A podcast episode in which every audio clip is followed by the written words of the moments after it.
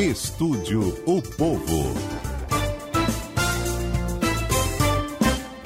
Hoje, com Letícia Lopes. Estamos de volta com o Estúdio Povo, 2h38.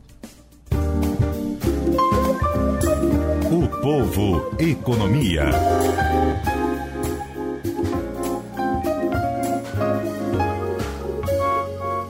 Toda sexta-feira você já sabe, fazemos parte do Seminário Empreender 2020, que esse ano vem em um formato diferente e chega ao público por meio de diversas plataformas digitais. E o empreender desse ano leva orientações aos micro e pequenos empreendedores sobre o enfrentamento dos desafios dos negócios neste novo mercado. Além de lives, podcasts, programas de rádio, cursos de extensão e tudo gratuito. E hoje, a partir das sete da noite, tem ainda o último dia do webinar Empreender, falando sobre finanças e acesso ao crédito para micro e pequenos empresários. O evento é gratuito.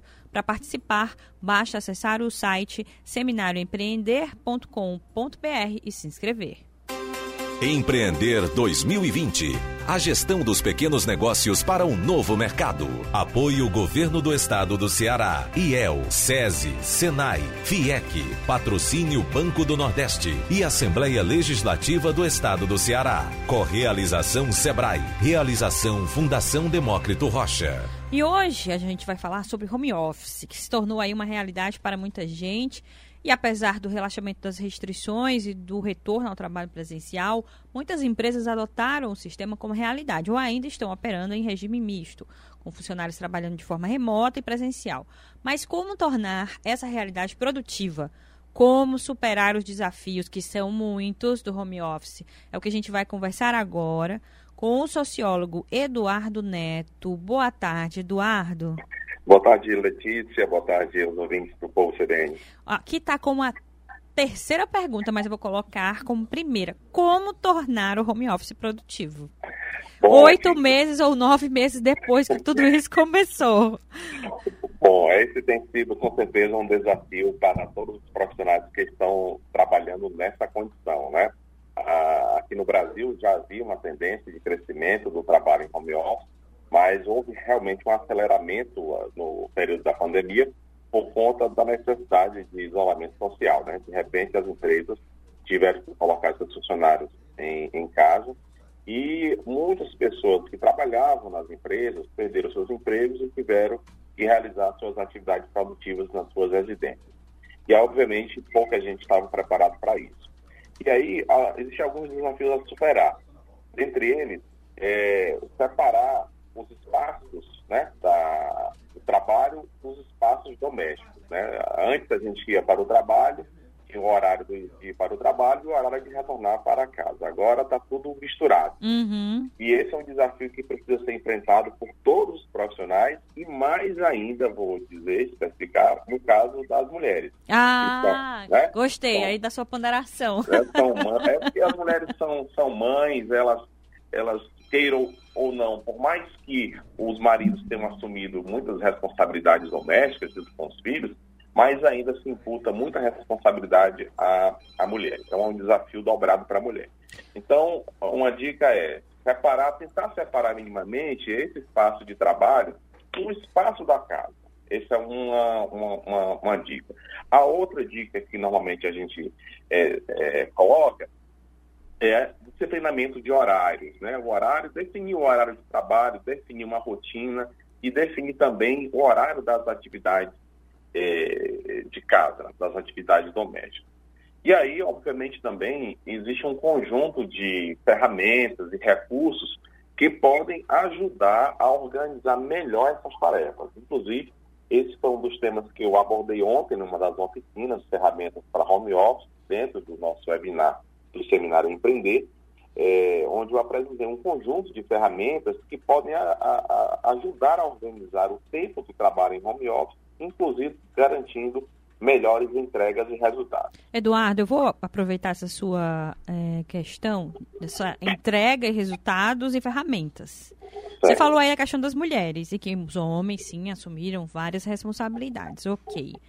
Mas aqueles que ainda não assumiram, como mulheres que não conseguiam nem antes conversar com os maridos sobre finanças, vão dizer assim, meu filho, vem cá, vai lavar aquela louça, porque eu tenho aqui que entregar. Porque às vezes, sabe, você tá ali, Eduardo, parada, trabalhando. Acho que muitas mulheres passaram por isso. E o pessoal acha que você não está trabalhando, que você está em casa, né? Aí o pessoal quer colocar também as tarefas domésticas naquele momento que seu, você disse bem, né? Separar horários e as coisas. Mas como, que ferramentas as mulheres podem usar para chegar e dizer aqui é um espaço que nesse momento eu não posso lavar a louça. Por favor, vá lavar a louça, porque não, às vezes não funciona dessa forma. É, tem, tem, uma, tem uma questão aí que é, é maior do que a ferramenta, é, que, é sim. o, que é o bom senso, né? que é o diálogo entre as famílias. Tem um aspecto que pode ajudar, que é a tentativa de separar um local na casa para o trabalho. Aquelas famílias que são privilegiadas e têm condição de fazer isso, ótimo, façam, porque ajuda a organizar o, o trabalho, a separar o que é o espaço do trabalho, o que é o espaço doméstico. Isso é muito importante. A outra é definir realmente os horários. É, a louça pode esperar, a louça pode ficar para a noite, a louça pode ficar para o início da manhã, pode ficar para o horário do almoço. Então é importante definir esses intervalos. Né? O fato de você estar em casa não significa que você está à disposição dos filhos ou do marido, não é? É importante que a, as pessoas que estejam na convivência do lar entendam, entendam isso. Então eu digo que existem as ferramentas que são importantes para gerenciar esse tempo, mas é muito importante os acordos coletivos, ou seja, os tratos que são feitos entre mãe e filho, que precisa de um carinho ali, uma atenção, uhum. o trato com o marido, que também possivelmente está trabalhando é, é, nessa condição.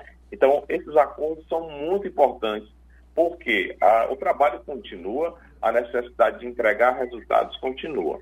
E o desafio ele é maior ainda, principalmente para o caso dos empreendedores, né? Aquelas, aqueles trabalhadores que não estão vinculados a uma empresa, são donos do seu próprio negócio e que é, precisam ser vigilantes muito em relação a isso, porque senão o trabalho toma conta da vida 24 horas.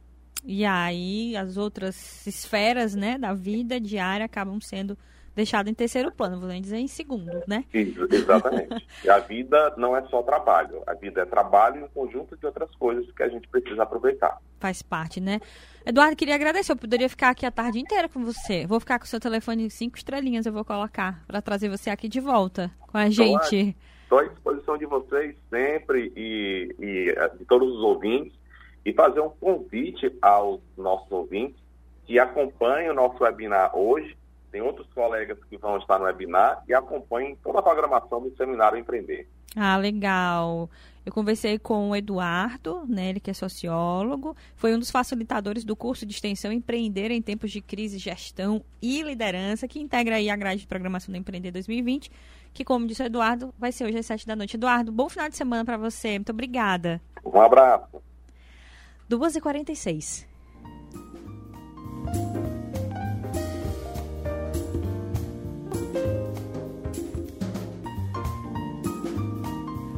Lembrando que hoje tem o webinar Empreender, que traz palestras, oficinas com grandes nomes do empreendedorismo local e nacional. Para saber mais sobre esse evento gratuito e imperdível, acesse seminarioempreender.com.br. Empreender 2020. A gestão dos pequenos negócios para um novo mercado. Apoio Governo do Estado do Ceará. IEL, SESI, SENAI, FIEC. Patrocínio Banco do Nordeste e Assembleia Legislativa do Estado do Ceará. Correalização Sebrae. Realização Fundação Demócrito Rocha.